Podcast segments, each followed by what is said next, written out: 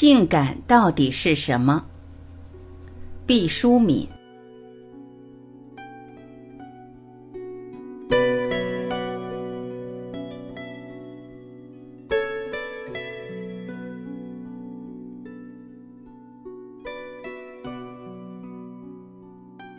女友是经济学家，一天拉拉杂杂的聊天，不知怎的扯到性感上来了。他问：“依你看，在表述对异性性感方面的要求上，男人和女人谁更赤裸裸？”我一时没听明白，说从哪些方面看呢？女友说：“就从征婚广告上看吧，这是现代人对性感要求的最好标本。”我说：“那可能是男性，你没看到满世界花红柳绿的刊物封面都是美女当家，基本上是为了满足男性的审美欲望。”女友说：“错了，我看女性在要求男性性感方面一点也不含蓄，比如征婚广告，女性全都很明确的标出要求男性的身高，身高这个东西就是性感标志。”在畜牧和农耕社会之时，包括前工业社会，一个男人的身高是非常重要的，因为追赶猎物、捕获敌方，包括应对敌情，身高都是举足轻重的砝码。一个女人找到一个高大的男人，自己和后代的生存与安全就有了比较稳固的保障。相比之下，男人还要克制一些，甚至可以说明智一些。他们在征婚广告上并没有写出要求女性的三围是多少，更多是提出希望所征女性贤淑温柔，这是后天的品德，而不是先天所赐。当然，你可以说贤淑也是性感。如果说性感也分档次的话，我看这是较高层次的性感指标。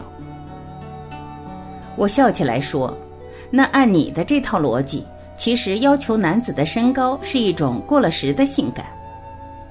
女友正色道：“是啊，就是在原始社会，身高也不一定能保证必定胜出。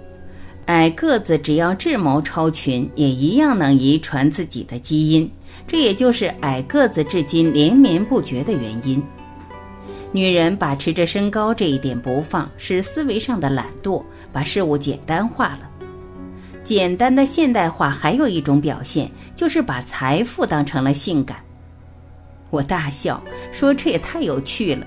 身高当性感还可接受，至于钱和性感，实在有点风马牛不相及。”朋友说：“毕淑敏，你太愚。我说的不是幸福，是性感。性感是个中性的词汇。”你不能说它是好或是不好，也不能说它一定会导致怎样的结果。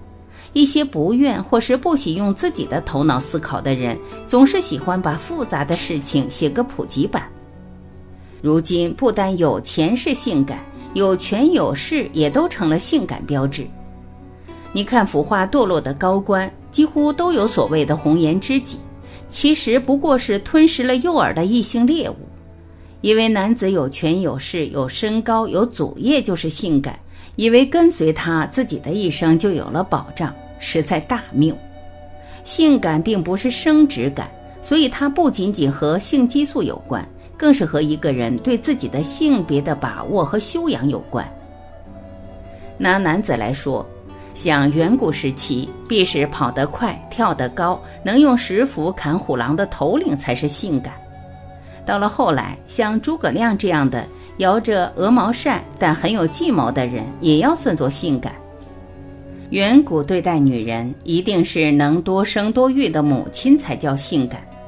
但到了自杀的虞姬那会儿，除了美貌，刚烈忠贞也算性感了。这样看来，性感也是社会进步的指标之一。据说最近某地评选最性感的男人。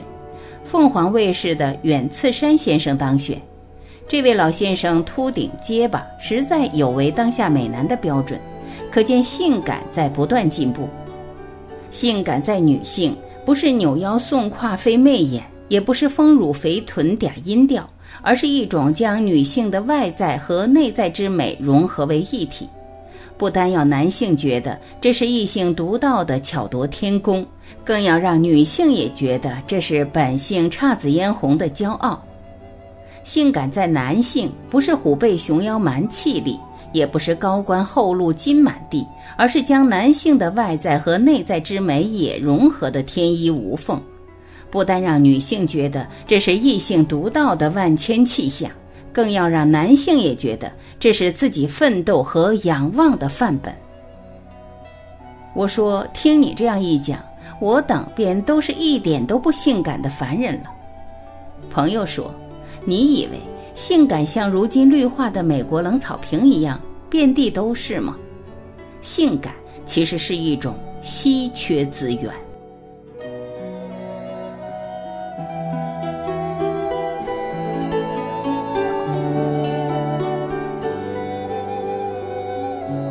感谢聆听，今天我们就先到这里，明天再会。